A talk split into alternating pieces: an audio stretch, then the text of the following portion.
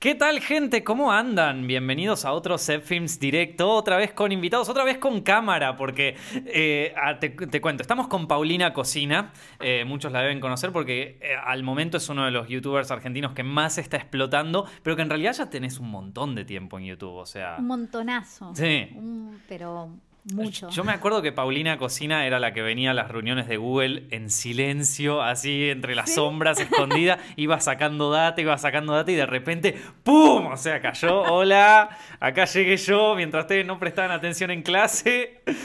No me entero mucho igual, ¿eh? Yo sé que ahora como que est- está medio explotada la cosa, lo sé porque, yo qué sé, pues te llaman de más lugares, por- pero viste que desde, como que uno es uno, Hmm, siempre claro. es el mismo, entonces un poco no me, no me entero. Yo sé que los números vienen bien, ahí como que... Recontra, o sea, eh, hubo una diferencia grande de cuando la primera vez que yo te vi en YouTube hasta Sí, hoy, o sea, sí, le heavy. encontraste la vuelta. Y yo siempre laburo. No creo que antes no se la haya encontrado, que es, creo que es como un laburo como.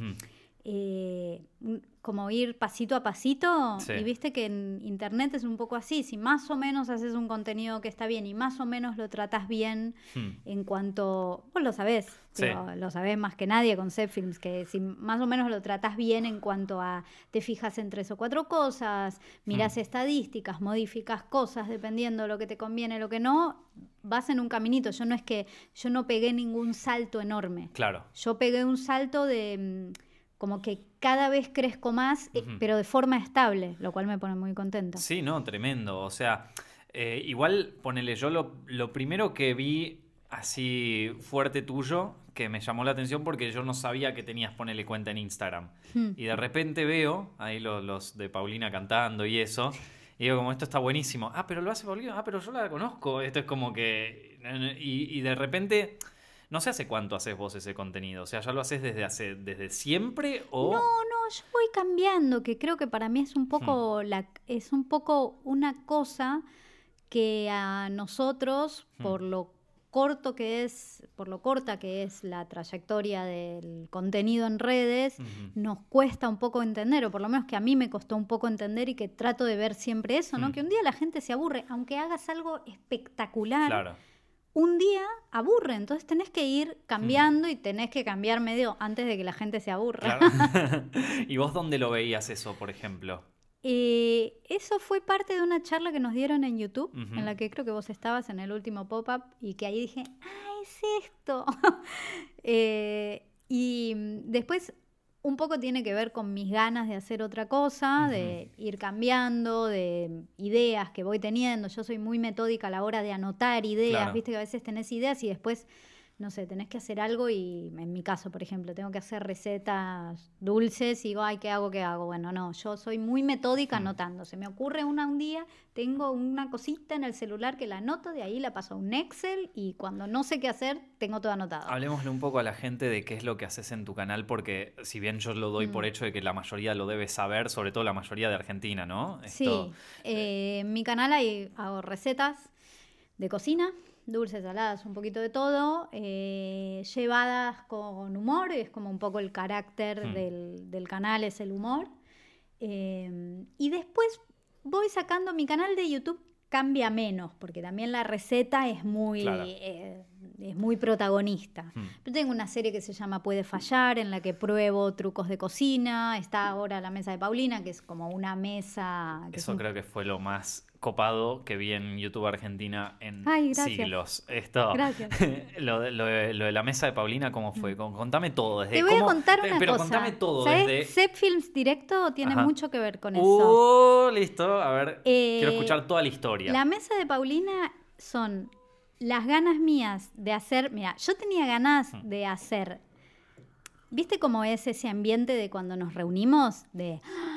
Sí. de, de que hablas cosas que solo podés hablarlas entre gente que produce cosas para YouTube, eh, que, que hay como un hambre de aprender cosas, de saber no sé qué. Bueno, yo tenía como ganas de generar un espacio para hablar de esa manera y para hablar de algo que a mí me conmueve, me gusta, que es como, no sé, mi nueva profesión. O algo así.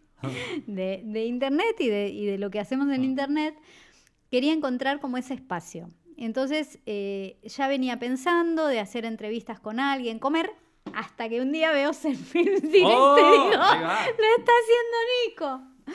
Eh, y entonces me recopé con Set Films Directo y dije, ay, bueno, eh, no, por, no por el hecho de lo está haciendo Nico, sino que a mí este espacio me gusta mucho. Entonces fue como, bueno, ya está, si este me encanta, eh, Claro. ya hay. Y un día, hablando en un remis que nos llevaba a un lugar que teníamos que ir a trabajar con Ramita, a mí ya se me había ocurrido el tema. Ramita de Bajoneando por ahí. Ramita de Bajoneando por ahí, otro youtuber. Le, yo, yo ya había pensado en lo de la mesa y no sé qué. Para quienes no sepan, acá en, en Argentina hay un par de programas muy exitosos y muy conocidos que se tratan de una mesa con invitados alrededor y un conductor que va preguntando. Eh, yo ya había pensado en eso eh, y Rami me dijo, ¿por qué no haces esta- estos programas de mesa? Y yo le dije, ay, no puedo, le digo, no, no, no tengo cámara, mi cocina es chica. Y Rami, ¿viste esta tontería que es como pensar fuera de la caja? Sí. Que uno se cree que puede, pero al final un día te das cuenta que no. Me dice, ¿por qué no lo producís? Me dice, Claro. sí podés hacerlo, ¿por qué no? No pones Porque equipo, claro. alquilar un lugar, ponelo y producirlo, te va a salir bien, no sé qué. Y yo ahí me bajó la ficha Claro. y fue como, ¡Ah! Es claro, es verdad que no tengo por qué manejar yo la cámara. Entonces ahí Entonces empecé ahí a buscar. Exacto. Y, y cómo fue que, o sea, eh, ahí saltó la idea. Y después, o sea, tenías que producirlo, conseguiste un lugar, conseguiste gente. ¿cómo? Conseguí un lugar, conseguí un director con un equipo y después em, armamos como un poco la estructura del programa Claro. eh, que parece al azar pero está bastante armada, pensamos bastante las preguntas, eh, en el primer bloque hablamos de contenido, Mm. en el segundo de esto, en el tercero de esto y los invitados también están armados en el sentido... Claro, ya saben lo que, de lo que van a hablar. Eh, algún, alguna pregunta la decimos, eh, por ejemplo, si nosotros vamos a preguntar tu historia en 30 segundos. Claro, bueno, no- bueno. Yo, lo- yo eso lo digo para que lo vayan pensando, Mm. porque si no por ahí, en el mo- igual lo hacen en el momento Sí. después, pero bueno, por lo menos para que lo sepan. Pero no, después ¿Hay el momentos resto donde tienen que cortar o algo así? O? cortamos entre bloque y bloque. Hmm, Pero más que nada como para no agobiar al personal, Claro. porque es un programa editado y para editar una hora de programa grabamos como tres. Sí, sí, sí. Eh, No, y lo que pasa a veces en esos programas es como que de repente hay momentos que si vos, si vos vieras el material en crudo parece recontra incómodo. Y si, no sé, a mí me Mm. pasó cuando grabamos el- el- un par de videos para Marvel y esas cosas que era como un falso vivo. O Mm. sea, después se edita y se corta y queda re divertido y qué sé yo, pero si vos ves el, el día original que grabamos es como todo... ¿Y ahora quién? Ah, tengo que ir yo, viste, como que... Claro. eh, Eh, en este caso hicimos dos nada más, filmamos dos, pero lo que se viene dando en las dos mesas, que aparte eran de personajes, y era a propósito pensado así, personajes en un punto dispares. En la primera no tanto, porque yo en la primera busqué como gente con la que yo me sienta Claro. cómoda, porque yo estaba haciendo algo nuevo. y esos los elegís vos. Los elijo yo, pero con un criterio, que es que me gusta que haya alguien que hace mucho que hace esto, que haya alguien que haga que hace poco que, Mm. hace, que hace esto, Claro. que haya gente que eh, mm, es grande o que le va bien en Instagram, que haya gente que hace más contenido de Mm. YouTube. Un eh, poco una mezcla de todo. una me- sí, que, que- que sea mezclado, que no quiero que sea como una conversación de amigotes en Claro, un punto. entiendo. Eh, de hecho, trato de no invitar cuando hay personas que hacen de a dos, bueno, trato de no invitar el mismo día Claro, a esas mismas personas, pero se viene dando una cosa como de mucha comunión, de que yo llego a la noche a casa y la gente me llama, gracias, me encantó, la Sí. pasé, porque la pasamos muy bien y se dan, eh, de hecho, como la gente se suelta un montón, se- Mm. porque al final termina siendo una charla de gente que ya se conoce. No, se ven muy buenos los programas. O sea, Eh. yo la pasé re bien viendo el primero, ahora ya sale el segundo, ¿no? Sale el El- segundo este sábado. ¿Cuántos tenés? ¿Ya grabaron varios o, No, no, no. o vas grabando a medida que va saliendo? grabo uno al mes y sale uno al mes. Claro. Lo grabo con bastante tiempo antes por las dudas, Sí, eh, pero grabo uno al mes. impresionante. Quiero estar en el próximo. no, va, Mm. depende, ¿quién va? Todo el mundo dice lo mismo, ¿no? ¿Ah, yo sí? paso lista, yo no, no quiero que nadie se sienta incómodo, no quiero Mm. ninguna sorpre- sorpresa en el sentido, quiero que la gente venga a pasarlo bien, entonces yo paso lista, mirá, estos van a ser los invitados. Sí, sí, Eh, es que bueno, claro. Para que todos estén contentos. Tengo, tengo un invitado feti, o sea, fetiche, un invitado que me encantaría tener, pero ¿A al que le haría, ¿viste? Cuando Mirta come con el presidente, que come Sí, sí, sola. Bueno, Tener una mesa adivina, sola. adivina quién. Y no sé, man, esto, ¿con quién? ¿Con quién? eh, me- eh, pero me encantaría. No te estoy hablando tipo, a ver cómo te explico. Es una celebridad de internet. Es una celebridad de internet. Obviamente hay personas, sí, me encantaría que tener al Rubius, por ejemplo, pero me es parece una celebridad un poco de internet inalcanzable. relativamente accesible entonces. Yo no sé si es accesible. Yo creo que es muy inaccesible, pero vive en esta ciudad. Entonces, Eh, para mí es como, "Ah, me gustaría. Eh, Dross. Sí. Ah, obvio, me sí. encantaría. Bueno, el tema con Dross, eh, yo, por ejemplo, yo lo invité mil veces acá, yo también soy Mm. hiper fan de Dross. eh, y, mm, y yo me di cuenta que él, él me seguía en Twitter, yo no sabía. Mm. Para mí no me seguía, no me conocía. Yo soy tipo gorda fan de Dross desde los, Sí, de los huesos negros, ¿viste? Esto, como dice él, los huesos amarillos, los huesos negros. Y, mm, y el, el, o sea, y me enteré que me, o sea, nada, hice cosas así, mandé Mm. mensaje un montón de veces. Una vez lo invité a una, a una película y todo. eh, pero nunca contestaba, o a veces contestaba, sí, gracias, no puedo ir, pero yo decía, bueno, ahí quedó. Y una vez me manda mensaje privado por Twitter, y yo dije, ya fue, o sea, acá yo Mm. le tiro de que se venga el podcast de una. Y no, no, no, o tiene un millón de, de cosas. Sí, debe ser eh, una persona reocupada. Esto, pero, pero no creo que sea inaccesible igual. No, me- No, no, por eso, no. No me parece que sea como imposible de, de cosas. Dross, acá, loco, Dross. te, te invitamos, pobre, ya lo, reacu- lo reacosaba. No, a mí me No, no, encantaría. es que a veces, ponele, nuestro caso particular, o sea, hace dos, tres meses que queremos hacer esta, entre- esta, esta charla. Claro. Eh, pasa Total, que la, total, pasa gente se imagina como... Yo lo veo también a veces como... Hay, hay veces que a mí me llegan, ponele, de... de quiero- o a vos te debe pasar también, que, eh, hola Paulina, te puedo hacer una entrevista, que qué sé yo. Y mirá, me gustaría, pero ahora estoy hasta las manos. Tengo esto acá, esto acá, mañana tengo un viaje, después tengo el coso, después tengo que irme a tal Sí. lugar. Y la verdad es que, o sea, un- uno ya ha llegado a un punto es como que no tenés mucho tiempo libre.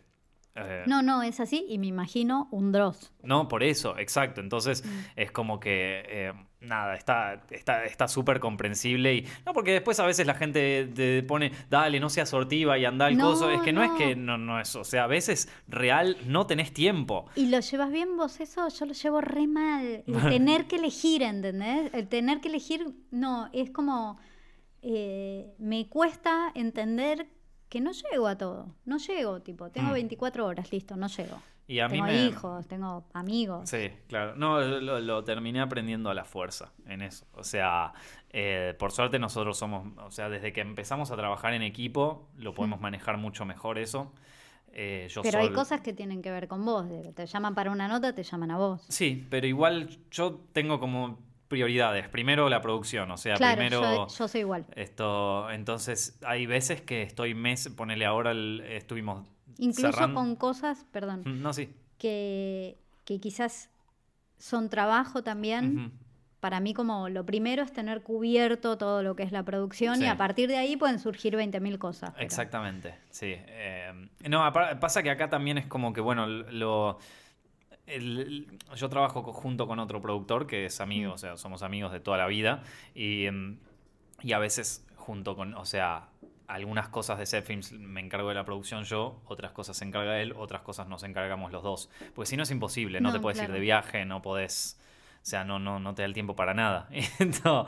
eh, y uno siempre quiere hacer muchas cosas y, y, bueno, si querés hacer todo. Claro. eh, Sí, pero, sí. pero bueno, igual yo a vos te veo como que sos una geek mal de las estadísticas. O sea, te veo posteando eh, en Instagram preocupaciones tuyas con las estadísticas. Onda, chicos, no saben lo que descubrí Pará, hoy. y O lo sea, que me guardo. No, lo no. que me guardo. Y vos O no sabés la, la cantidad de veces que yo digo, ay, no muestres esto, no da, no tiene nada que ver. A ver, con- es contame un alguna canal de cocina. escondes. No, yo soy una chusma. A ver. Soy una chusma. Sí. Soy una chusma de Social Blade. ¿Te interesan los números, las cosas? me interesan un montón los números y me interesa ver cómo evoluciona determinados tipos de contenido. A ver. ¿Entendés? Independientemente, porque, por ejemplo, me interesa mucho lo que yo le digo como la industria del odio. Como cómo evoluciona el contenido mala onda, Sí. ¿entendés? ¿Qué onda? tipo, ¿a la gente le gusta ver a alguien mala leche? ¿Cuánto tiempo le gusta ver a alguien mala leche? Moda.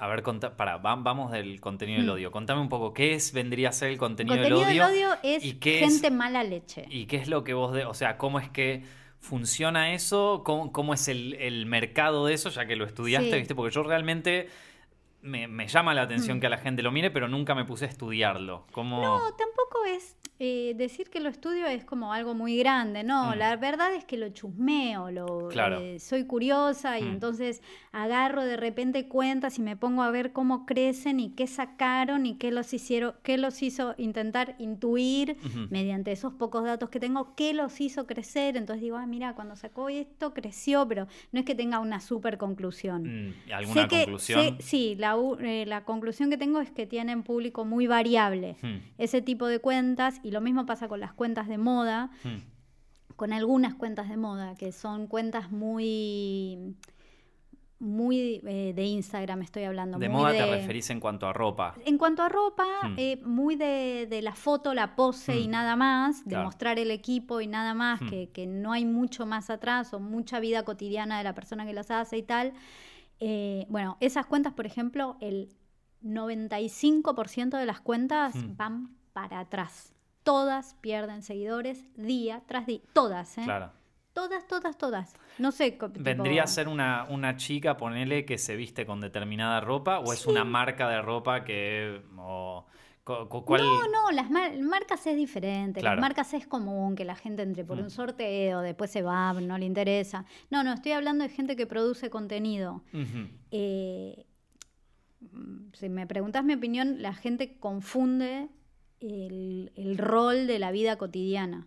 A vos te interesa, no sé, te puede interesar la vida cotidiana de Madonna, porque Madonna hizo un montón de música. Digo, primero tiene que estar el contenido y después te interesa la vida cotidiana de esa hmm. persona. Cuando el contenido solo es la vida cotidiana, hmm.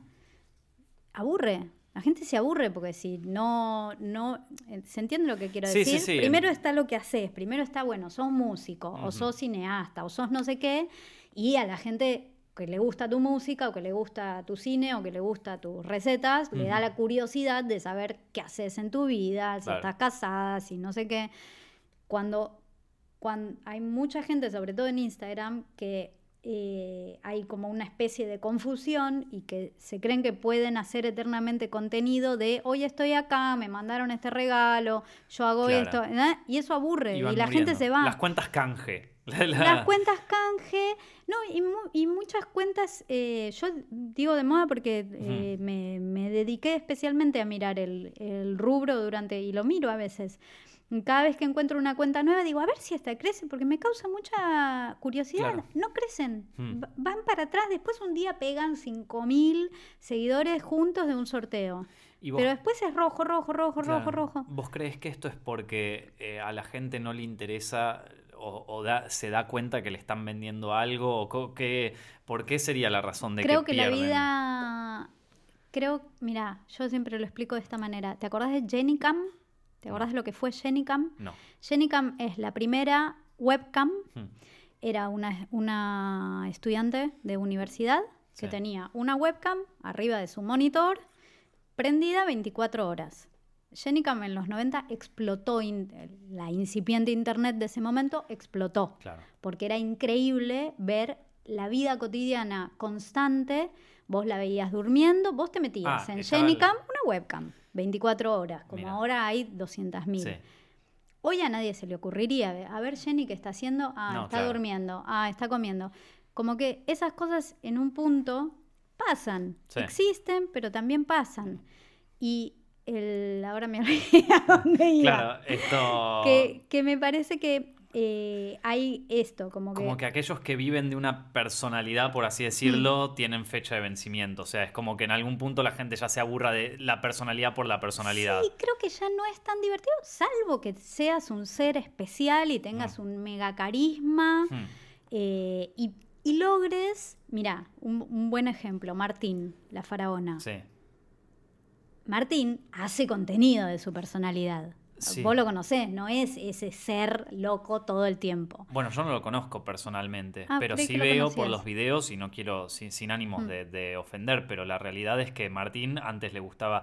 Mm. Estoy hablando de alguien que lo mira desde afuera, no lo conozco mm. personalmente, no sé si es buena o mal, no me interesa. Estoy hablando de contenido, observar el contenido. A mí me encanta, a mí me cago de risa. Ya estuvimos hablando con Lucas Baini de la Faraona y nos cagamos de risa, yo la paso bien. Pero la realidad es que hace un año nos divertía, o sea, me divertía a mí, le divertía a mi hermano, ahora lo mira mi vieja, mi tía hmm. y ese público, y dentro de un año no sé quién se va a seguir riendo con esos chistes. O sea, a lo que voy es... Eh, sorry, suena reortiva, pero, pero lo que digo es... Me parece, me parece que en algún punto hay que lo que les cuesta y mucho pasa con, personalidades, con celebridades de internet que crecen mucho de repente porque tienen un carisma especial que, los hace resaltar del resto, que me parece que eso pasa eh, con, Martín o con un montón, eh, o sea, tenemos ejemplos de para tirar, pero hay, hay algunos youtubers o, personalidades de internet que de repente tienen esa cosita que no la tenía nadie y que de repente, ¡pum!, explotan, a todo el mundo le gusta. Eso, a todo el mundo le gusta, pero después de dos años, a todo el mundo que le gustaba, que la mayoría son estudiantes de la secundaria o algo así, ya crecieron y ahora están estos nuevos que no les interesa.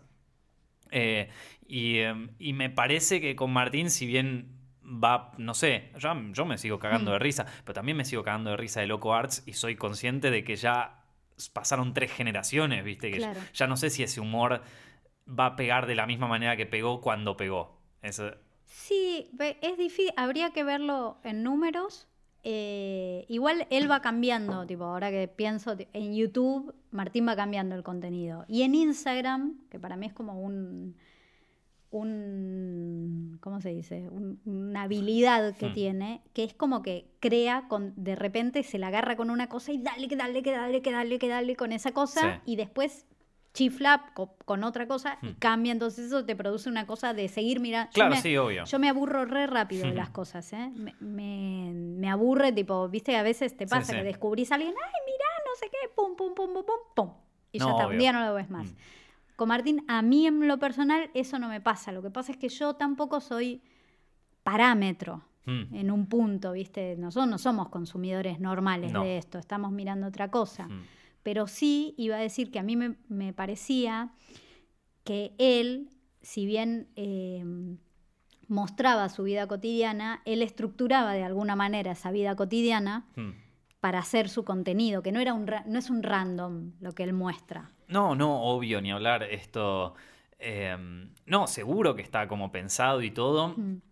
Yo también me cuelgo con, con, las historias cuando habla de, no sé, bueno, ahora no me acuerdo, pero cuando la stalkeaba a More Real y todo eso, es como que me cagaba de risa y todo. Digo, ¿cuántas More Real tenés hasta que la gente ya diga, bueno, qué sé yo, viste? O sea, eh, es verdad, igual que cuando vos tenés una historia en Instagram, pega mucho más. Ponele cuando yo me voy de viaje, de repente es como que mi Instagram explota. Eh, normalmente yo posteo dos boludeces en Instagram y de repente te vas, o sea, tenés algo que no, no pertenece a tu cotidiano, a tu día a día tenés una historia, por decirlo así, y la gente flashea. O sea, yo eh, me voy de viaje, tengo el doble de, impresiones en Instagram que tengo normalmente. Y yo creo que debe pasarle a todos así. El tema es cuántos viajes puedes hacer, cuántas cosas puedes hacer hasta que ya eso mismo no se vuelva cotidiano. Lo yo, yo hmm. crecí muchísimo, tipo, tripliqué mi Instagram el año pasado. Hmm.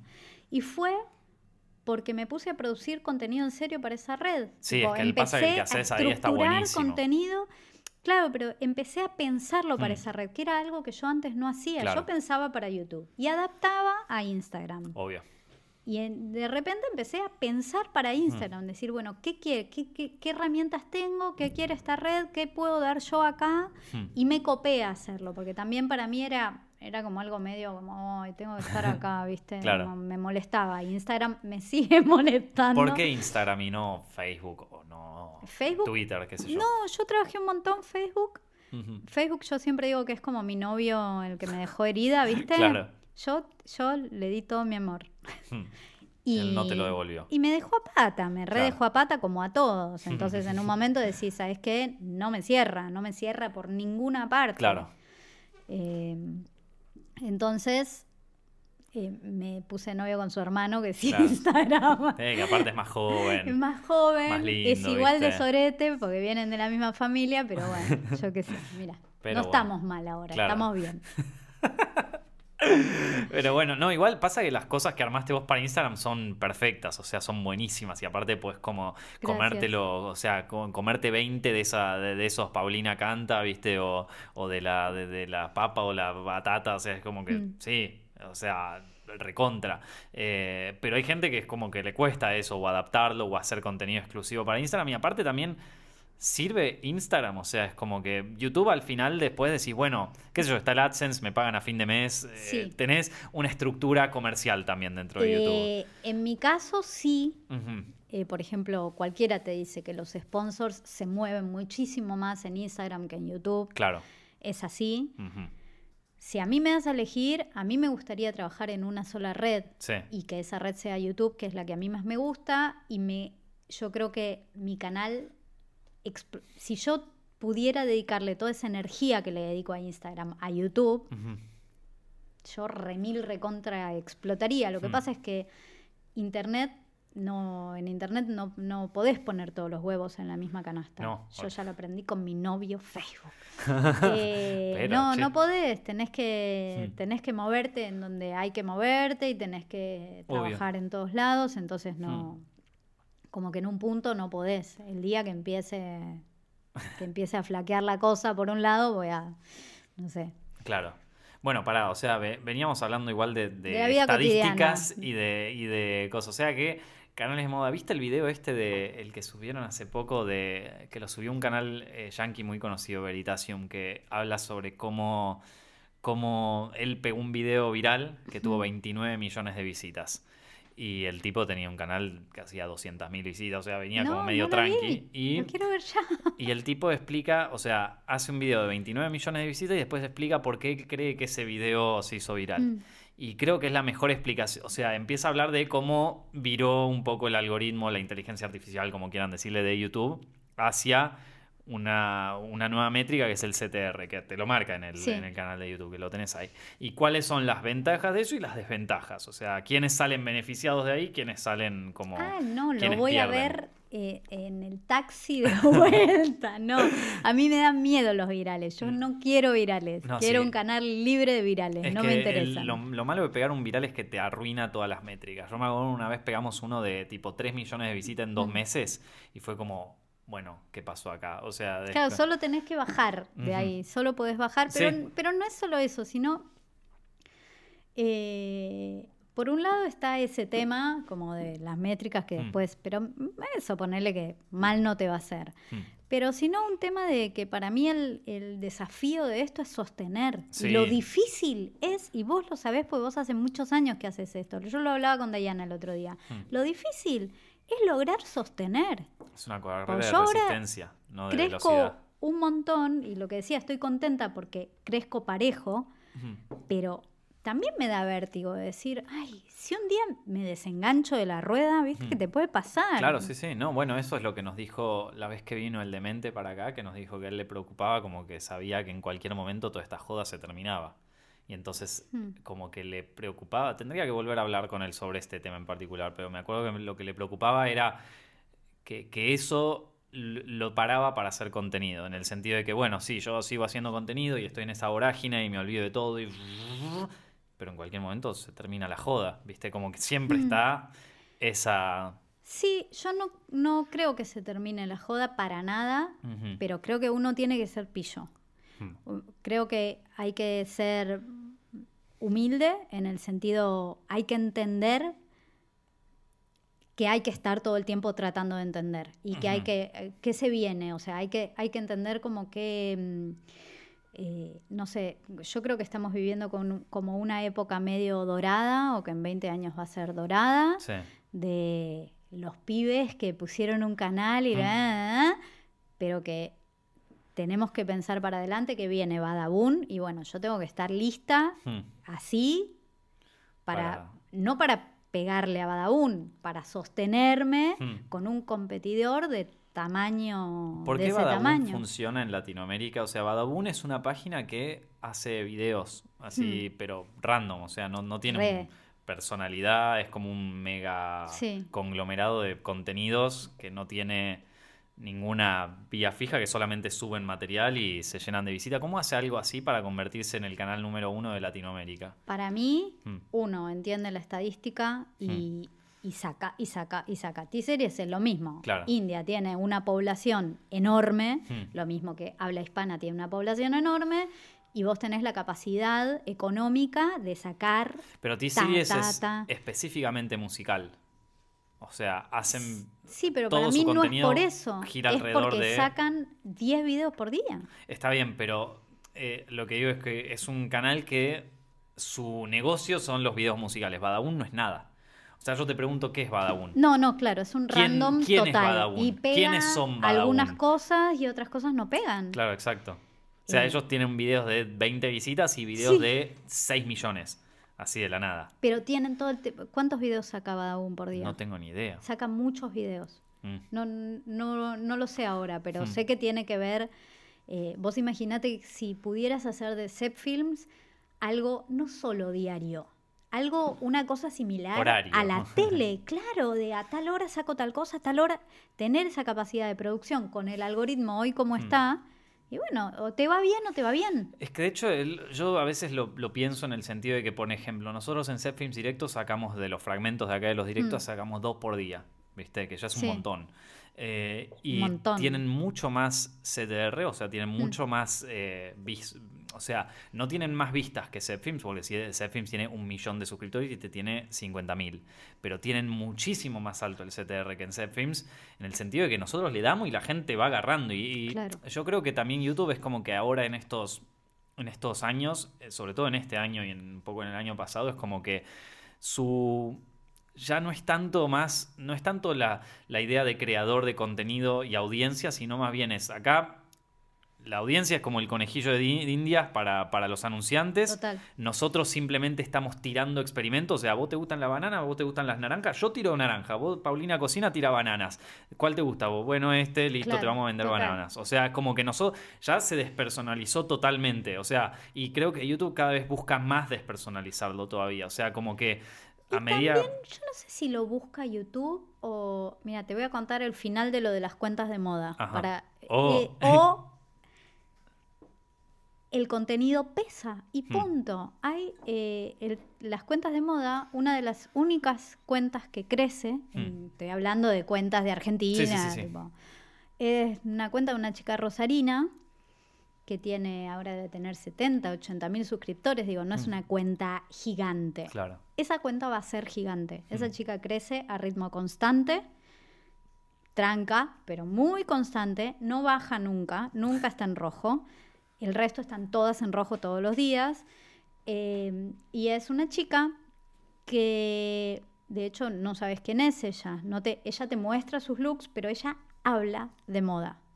Y Claro. te explica, no sé, hace unos, una especie de videos de IGTV que te explica cómo combinás, tipo, tres looks para un pantalón blanco en invierno y te lo muestra acá y te lo muestra allá y, no- y habla de moda y vos no, no se basa en ella, no ¿entendés? Mm. Como que en el contenido Sí. es muy importante, el creador no es tan importante. No. En mi caso, eh, a mí me empezó a ir bien con Paulina Cocina cuando yo entendí que yo Mm. no era lo importante, lo importante era la receta. Bueno, no sé, ¿eh? yo mi- para mí no. Para mí, eh, yo veo Paulina Cocina, o sea, al margen de que estamos Mm. hablando y eso, yo lo miro porque a mí me causa gracia. lo- lo- o sea, creo que En nunca, Instagram. solamente aprendí una receta de Paulina Cocina. El resto las miré y me cagué de risa. El- o sea, la única que aprendí es hacer el puré bien.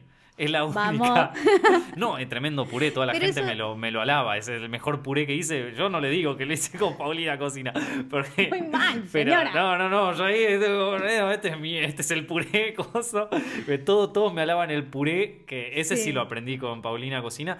Pero después la realidad es que el resto de las cosas las miro para Pero vos ya me risa. conocías a mí. El 80% Mm. de mis views de YouTube Mm. son views de, de, view- de búsqueda Sí. y de, ¿cómo se dice? de De, recomendación. O sea, claro. son views de gente que no me conoce. Sí. esa gente no entra por Paulina Cocina. Esa Mm. gente entra a ver una torta. Entonces Está yo le tengo que dar la mejor torta. Mm. Si yo no doy una buena torta, yo puedo estar divina, hacer un buen chiste, todo. O sea, el humor o, o lo divertido de Paulina Cocina es lo que después hace que la gente se quede, que le encante, que me escriba un mensaje, Mm. que no sé qué. Pero lo principal es la receta. Yo aparezco en un 5 o Mm. 7% del video. Pero sos la que habla, Y soy la que habla, claro. sos la que lo narra. Digo, Sí. eh, o sea, si bien vos podés decir que estás haciendo tutoriales de, de- de cocina, Re. ponele, eh, hay, hay gente que hace recetas, es un embole escucharlo. O sea, cuando, no sé, yo mismo cuando miro tutoriales de... Y de hay algo- canales que son un embole de recetas Mm. y que les va espectacularmente bien. ¿Sí? Por- porque aunque sean un embole, la Dan lo que receta la está gente bien necesita. hecha. eh, te lo digo, porque yo soy buscadora de recetas. Y a Mm. veces no te importa, eh, no te importa cómo está filmado. Vos querés la receta, ¿viste? Querés... eh, y ten- tengo como los dos tipos de público. El público Mm. que me di, esto que vos me decís me lo dicen mucho. Eh, no, ¿sabés qué? Yo no hago nada, yo no cocino nada. Yo te miro porque me cago de risa y me miro 10 videos seguidos sí. de cosas que no voy a hacer. Eh, pero después tengo el grueso de mi público, Claro. es, un, es gente que quiere que receta y quiere una buena receta. Tal cosa. Viste que en YouTube dicen que es como que vos tenés que tener como tu material que es para Sí, long el- seller, o sea, el sí. que dura para siempre y después tenés que agarrar virales, así que Sí. como que esa es la recomendación, ¿viste? O sea, o que tengas algunas cosas que suceden una vez cada año, en nuestro caso, por ejemplo, los Oscars, ¿viste? Una, Claro. una vez cada año tenés que, ¡pum! O sea, o sale la película de Tarantino, agarrar y te- ordeñar esa vaca como si fuera el último día. ¿Vos eso lo, lo haces o te focalizás más en el, en el, en el- los de largo plazo, como lo que me contás Yo ahora? estoy muy focalizada en los de largo plazo. Mm. Recién hace un año descubrí el poder Hmm, del hero content, Sí. que ellos le dicen, que es este que vos decís. Eh, hace un año y menos de un año, te diría, lo descubrí, entonces empecé a hacer vlogs, hmm. pero vlogs que, o sea, que me los da la misma situación. No me puse, Claro. primero cuando empecé dije, voy a hacer un vlog al mes. Fue como, no, no, a ver, vamos, calmate, calmate. Nada, de repente, por ejemplo, me fui a Córdoba, perdí un vuelo, me, cancelaron un vuelo, tuve un día entero en Córdoba y dije, bueno, da, a bloguear por Ah, claro. Córdoba, hice todo un blog que todavía no salió, hice mi primer asado en mis vacaciones y filmé todo, cómo hacía Mm. con tutoriales la primera vez un asado Ah, y mira. funcionó re bien también.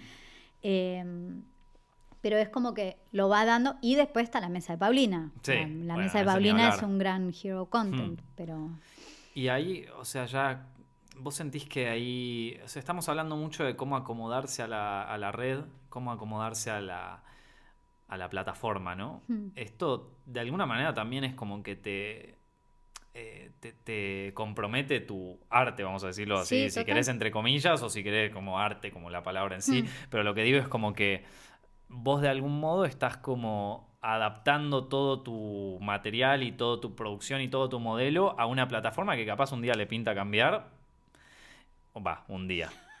Es la pesadilla. Entonces, de ¿qué todos. es? ¿El número o, la, o el contenido? O sea, la, la estadística, estar mirando, esta- cu- ¿cuál es para vos una clave ahí? ¿Está la estadística el- o el contenido en sí?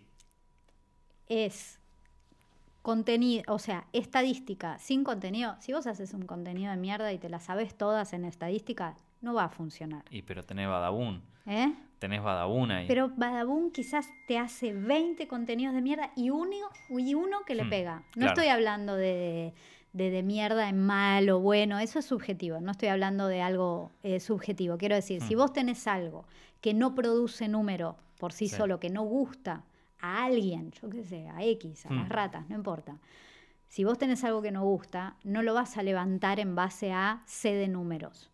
Hmm, Lo podrás levantar un poquitito, hmm. eh, si vos tenés un contenido que gusta, lo podés hacer volar Hmm. sabiendo de números. Creo que lo primero es el contenido. Los números es un plus. De hecho, está lleno de gente a la que le va re bien, que no sabe nada de números y le va recontra bien. Sí. Eh, También hacen como algo que justo pega generacionalmente o que pega con la audiencia exacta en el momento exacto. sí, eh, esto es lo que, lo que yo pienso en el sentido, eh, quizás le va re bien hoy, pero quizás mañana tienen un, no, un volantazo, una cosa así que va para otro lado, empiezan a bajar y no saben cómo remontarla. Hmm. Cuando tenés un método para producir, que decís, bueno, mira, yo cada tanto te miro la estadística, me fijo cuando se hmm. baja, me fijo, vas perfeccionando. Yo mis videos los fui perfeccionando como milimétricamente. Tan acorde a la retención de audiencia. Totalmente. Yo de, un día, me, este es como mi, mi gran descubrimiento de las, de las recetas en YouTube. Un día descubrí que si yo ponía, viste la mayoría de los videos que dicen, vas a necesitar tal cosa. Si yo mm. ponía los ingredientes adelante, mucha gente se rajaba, porque como que no había sorpresa, ¿entendés? Claro. Entonces los empecé a poner al final. Es como. Y la gente se quedaba y lo. Y me subió un montón, la, o sea, no me subió un montón la retención. Yo veía que en ese punto en el cual dependiendo de la receta. Si era una receta compleja, no. Pero si era una receta sencilla, hmm. voy a hacer omelette. Vas a necesitar huevo, hmm. jamón y queso. Ya te vas. ¿Para, qué te vas a quedar? Y bueno, para saber cómo lo mezclo, ¿no? Pero quiero decir, es tan sencillo que se hmm. fue la magia, se fue la intriga que te sostiene. Entonces, de, un tiempo para acá dejé de ponerlos en ese momento y los pongo a una lista al final de la receta. Eh, y ese tipo de cositas las fui limpiando en un punto o sea, fuiste como adaptándote a, al, al coso. Qué loco eso, de tener como que, de estar... Bueno, es que pasa que poner en la tele o si vos querías hacer una serie de televisión, sí, un poco también se adaptaban Lo mismo, yo lo pensé, lo mismo, ni con... Ni siquiera digas tele, en cine, que es mucho hmm. más arte, por decirlo de alguna hmm. manera. También, no podés sacar una película de 15 horas, algo que sea un guacho experimental y no sé dentro qué. Del, dentro de los de los parámetros normales de una película, igual yo no siento que nadie es como que digan, bueno, en el minuto 3 estaría bueno que aparezca Leonardo DiCaprio. O sea, ¿entendés? Como que. Estaría bueno, ¿sabes qué? Eh. Saber lo que hace Netflix con su Big Data. Ahí vamos a entender si, si ellos producen de esa manera o no. Yo creo que deben producir de, esa manera. Dijeron que producen de esa manera. El tema es que lo, lo que dicen es que ellos mismos lo dicen, que a veces les funciona, a veces no. O sea, como que sí, es verdad que con toda la información que tienen, ellos agarran y hacen como una mezcla de, bueno, les gustó Stranger Things, les gustó este, entonces mete al, al protagonista que sea así, la gente mira más en cuando está esta escena, entonces tráeme esto, me claro con él. Y según tengo entendido, han hecho pruebas así y no funcionaron muy bien. Eh, Para mí igual hay una parte que es como no todo es no todo no todo puede ser fruto de eso por eso te digo eso te puede ayudar a determinadas cosas mm. mira yo ya tengo un video que es divino que me encanta que la gente se cae de risa y no sé qué mm. mejor le saco los ingredientes de acá y los pongo acá mm. ahora si yo tengo un video que adorna y saco los ingredientes de ahí, bueno, mira. Igual, Paulina, yo te voy a ser honesto. O sea, es como que tu visión de, YouTube es como muy optimista. Yo tengo una versión muchísimo más hortiva. Esto, pero porque yo lo veo mismo en mi canal. A mí mm. los, los, contenidos que más me gustan y que más me gusta hacer y que más me gustaría ver en YouTube son los que menos visita tiene. Ahora, nosotros, literal, no te estoy jodiendo. O sea, yo mm. agarro un video. Nosotros en, en tenemos los top 10 cada año nos juntamos y decimos, bueno, hagamos top 10, 5 top 10 que sean nuevos y que sean innovadores, que ya sabemos que no los va a ver nadie. Pero yo también hago eso eh, con las recetas. Y, ¿eh? hagamos, y hagamos 10 que ya sabemos que lo van a ver todo. Y te digo, es como, o sea, Tal cual, la otra vez nos cagamos de risa porque decíamos, bueno, a la gente cuál le gustó el año pasado, el de anime, cuál le gustó el año pasado, el de películas de terror. Esos fueron los tops que más pegaron. ¿Qué hacemos? Uno de animes de terror, obviamente. Esto, y, la Pero repegó. hacerlo así. Yo también hago así con las recetas, ¿eh? Yo tengo un, un, bloque de recetas que las hago porque tengo ganas de hacerlas yo que no me importa si no lo ve nadie y que mala suerte, pero tengo ganas de hacer eso y tengo un canal y hago lo que quiero, punto. Y después tengo otras al revés, que no me hace tanta ilusión, te voy a decir así. A mí no me gusta cocinar dulce. Nunca me gustó. Lo mm. aprendí para Paulina Cocina, porque mm. la receta dulce funciona re bien. Y bueno, la mitad de mis recetas son dulces. ¿Por qué? Porque tengo un canal, le tiene que ir bien y hago recetas dulces. Y en el medio te mando un pescado. Claro, al final es como que eso. Me encanta, que no lo ve nadie y que no me importa. Pero bueno, por eso es como que al final es tipo, bueno, sí, yo, yo vendo, yo vendo verdura. Totalmente. es una verdura que está medio pasada, qué sé yo, pero cada tanto tiene una buena, no la compra nadie. o sea, pero qué sé yo, yo lo hago igual, ya está. El camión está ahí, al final la verdura pasada me me, compra el camión, me compra acá las vacaciones de los pibes, ¿viste? Ya fue, a la mierda, ¿viste? yo, yo discuto con eso, porque a mí no me parece mal, eh, no es que no me parece mal, me parece que los que tienen la visión pesimista de YouTube, ejemplo, eh, Juan Marito, vos, eh, son gente que entró con una ilusión, mi, visión optimista es porque yo no reniego de eso. A mí ya me parece increíble que yo pueda estar como produciendo contenido que ve tanta gente, hmm. que soy una persona que no estudió para hacer esto, que lo fui aprendiendo en el camino. Me parece increíble eh, que, esté la oportunidad de hacer, hacer, hacer, hacer e ir aprendiendo hmm. en lugar de toda esta cosa. Yo yo vengo de, de, los de estudiar de forma académica, ¿entendés? Entonces, a mí me, el mundo del hacer me parece hermoso. porque yo vengo del, de la cosa pasiva de recibir. Sí, sí, sí. Entonces, el mundo de, ¿sabes qué? Lo hago, sale mal, sale mm. mal. Iluminé mal, un día iluminaré mejor. Mm. Mi sonido es una porquería, un día lo voy a mejorar. Yo qué sé, ir aprendiendo, ir haciendo, eso es lo que a mí me parece hermoso. El resto es laburo y te vendo la verdura y bueno, mira, es así. lo hago con el mismo amor, lo hago, todos tenemos cosas que nos gustan, cosas que no nos gustan de lo que del laburo. No, sí, obvio, a ver, no lo, que digo es como que siempre un es el tema que yo tengo cuando hablo con YouTube que es como hola YouTube, ¿cómo estás? No, con, con, cuando me pregunta gente de Google y cosas, ¿qué podemos mejorar? Es siempre la misma historia. O sea, yo siempre el mejor contenido no te lo voy a vender a vos. O sea, se lo voy a vender a otra empresa. Claro. Digo, nosotros ahora estamos trabajando en una, en dos series que fue, o sea, consiguieron financiación, o sea, como una cosa más grande.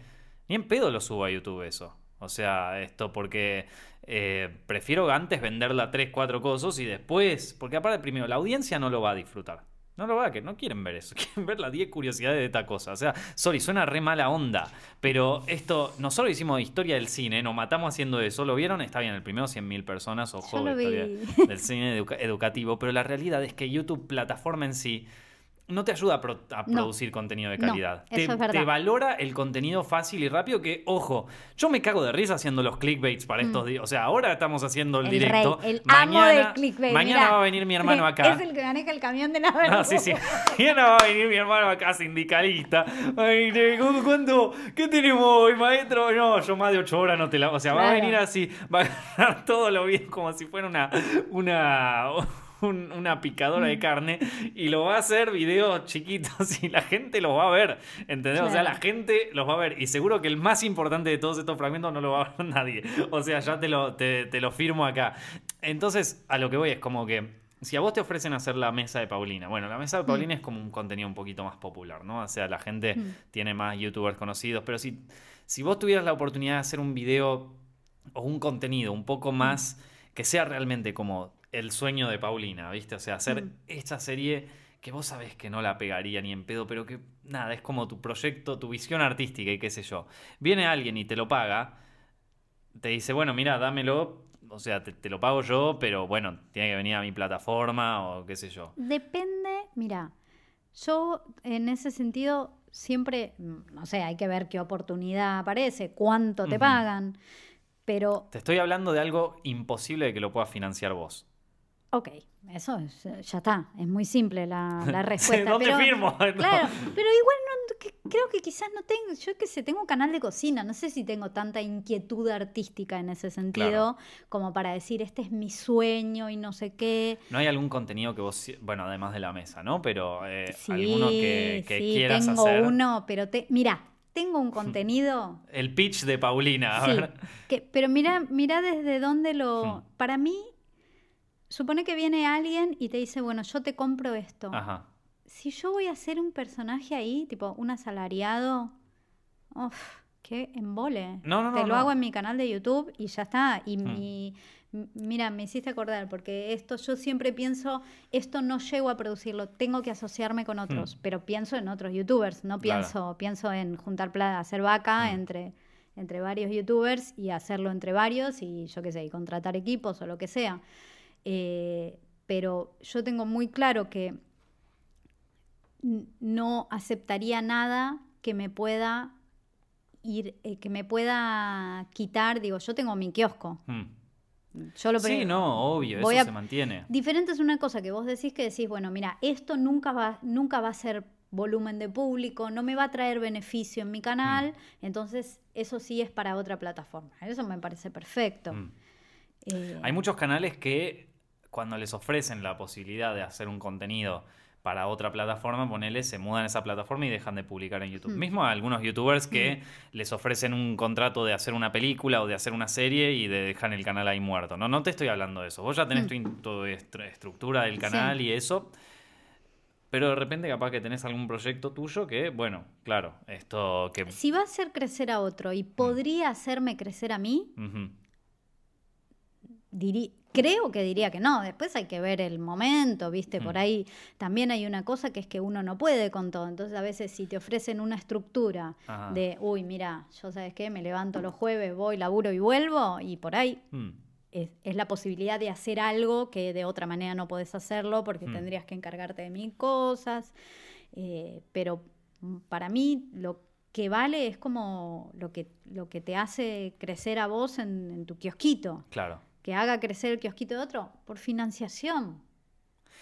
No solo de Se financiación, hay, algo- y pasa que hay algunas cosas que ya son caras. Vos querés hacer una serie, por ejemplo, no, que te cuesta... claro, vos, vos o sea, hablas de, claro, son no, pero mismo una serie, no una, una- una serie tuya de algo, de, Mm. o sea, una serie de videos de cocina, pero bien, Bien bien, hecho, producida, ¿viste? ¿Qué sé yo? Capaz que vos querés Sí, una o de cosa eso así. o- salir por el mundo. y- Claro, por ejemplo, ¿viste? Un viaje ya te cuesta. eh, Nosotros lo tenemos, o sea, tenemos que Mm. conseguir cinco sponsors distintos para ir al. Festival de Cannes. O sea, como eh, no es fácil la- la- una movida así, en donde hay que entregar un poquito de acá, un poquito de allá. Claro. Eh, y a veces hay que entregar un poco no, tu canal, o sea, o tu contenido. O sea, que no podés subir ese contenido a tu canal porque lo quiere, qué sé yo, FWTV, esto, qué Claro. sé yo, Flixo, quien sea, ¿viste? Como, eh, no, quiero que se publique acá primero. Y bueno, entre. en- para mí, en ese sentido, no hay. eh, depende de, de qué cosa hables en el sentido. Hay cosas que son muy queridas para uno como creación. Ponele, me- la mesa de Paulina. Para mí es algo lindo, está haciendo un proceso lindo, es algo que yo tengo un vínculo afectivo con Exacto. eso. Si mañana vienen y me dicen, mira, yo te pago, pero que esto se estrene y como mínimo te negocie un simultáneo. Claro, eso es el tema. Si vos Eh, ponele, tenías la mesa de Paulina y venía alguien antes de que eso fuera la Sí. idea y todo eso, dices, mira, yo te lo gestiono no, todo. No, no, no, no. Esto- Yo eso no te lo entrego porque eso, porque eso es, es mi hero content. Tipo, Claro. Eso es un contenido que yo sé perfectamente que va a resultar en mi canal, que no hay forma de que no resulte. Es una Eh, inversión fuerte que vos haces. Sí. ¿Y lo recuperás Eh, ahí o es simplemente No lo recupero para nada. Ni en pedo. Ni en pedo. Claro. Pero yo trabajo en ecosistema.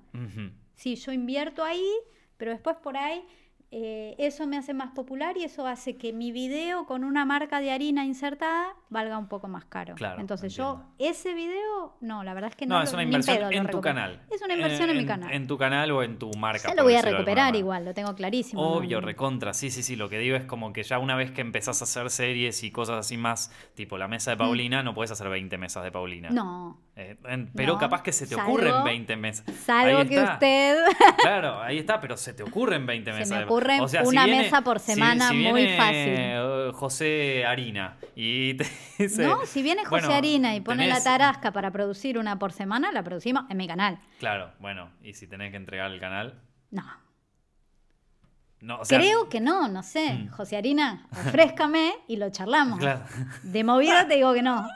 Mirá, claro, está bien, está bien. No, qué sé yo. No yo- porque creo eso, creo que me, creo que me potencia. Eh, eh, yo trato de, de mirar mucho desde fuera, ¿viste? A veces eh, uno cree que, típico, una persona que tiene, no sé, 8 millones de seguidores Sí.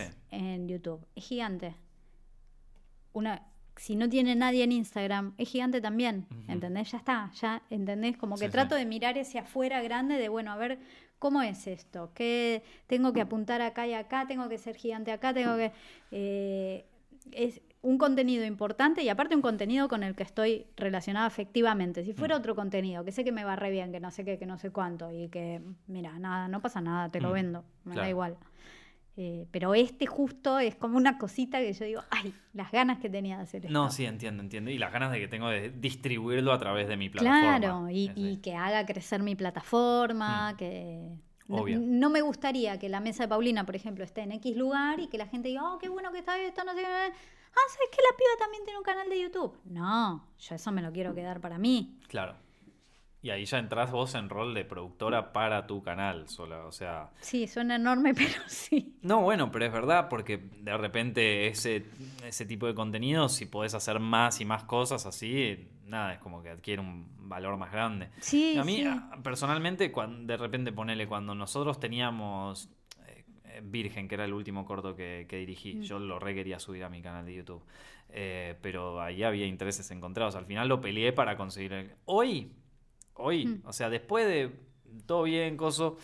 Hoy, si vuelvo a dirigir algo, no me importa tanto en qué plataforma esté. O sea, me importa más hacerlo. Porque hay un, hay, hay un tipo que había hecho un, un video una vez eh, hablando sobre este tipo de cosas y decía, ¿quién es el influencer más grande del mundo? La Mona Lisa. La Mona Lisa no tiene canal de YouTube, no tiene ni Instagram, no tiene nada, pero todo el puto mundo se saca una foto con la Mona Lisa.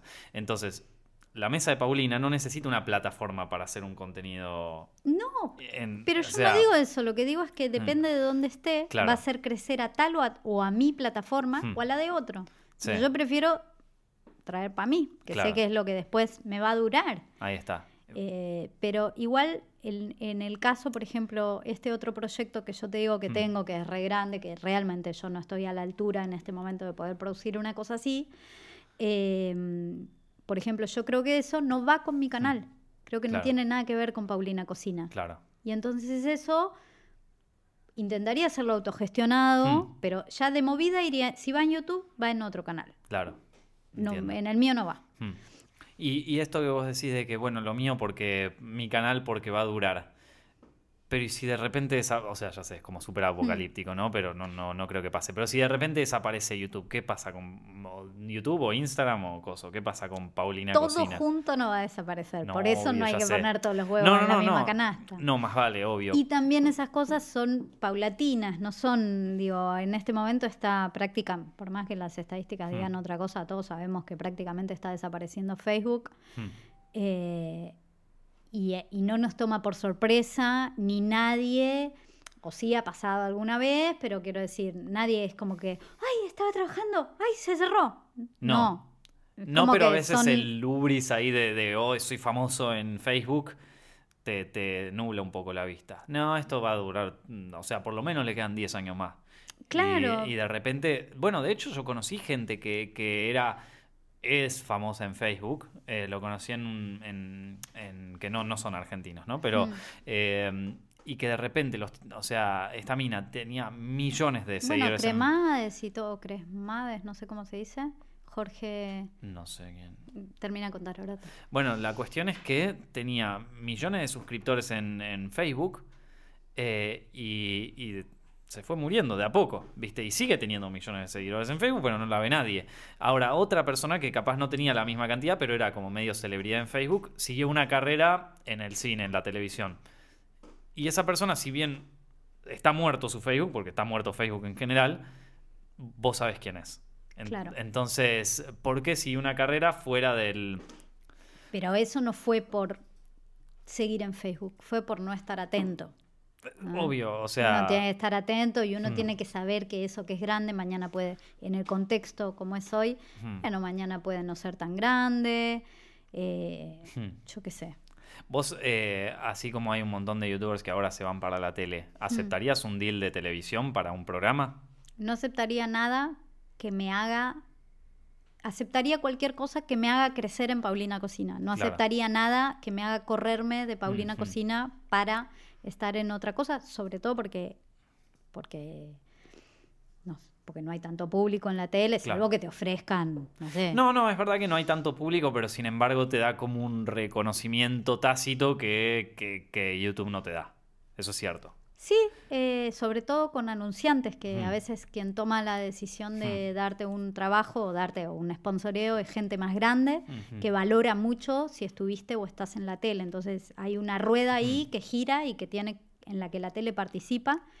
Eh, yo la verdad es que no me no me ha gustado, las veces que fui a la tele, no fui tantas veces, no me encanta. Claro.